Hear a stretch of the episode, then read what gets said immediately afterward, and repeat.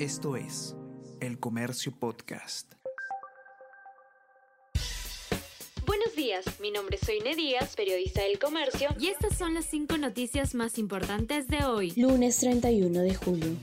Bloque de derecha liderará comisiones de Constitución y Economía. Perú Libre no logró su objetivo de asegurar el control de la Comisión de Constitución en el Congreso. Según fuentes de este diario, este asunto nunca estuvo incluido en las negociaciones. Marta Moyano o Patricia Juárez de Fuerza Popular podrían presidir la Comisión de Constitución, mientras que José Gerí de Somos Perú se perfila para asumir el grupo de presupuesto.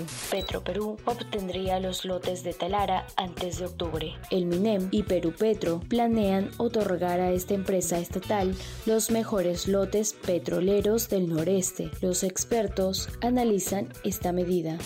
Infractores en Javier Prado solo pagan 126 multas de un total de 470. Estas personas, a través de apelaciones e impugnaciones, dilatan el pago total de 528 mil soles. El comercio efectuó un análisis del estado de estas infracciones emitidas por el SAT.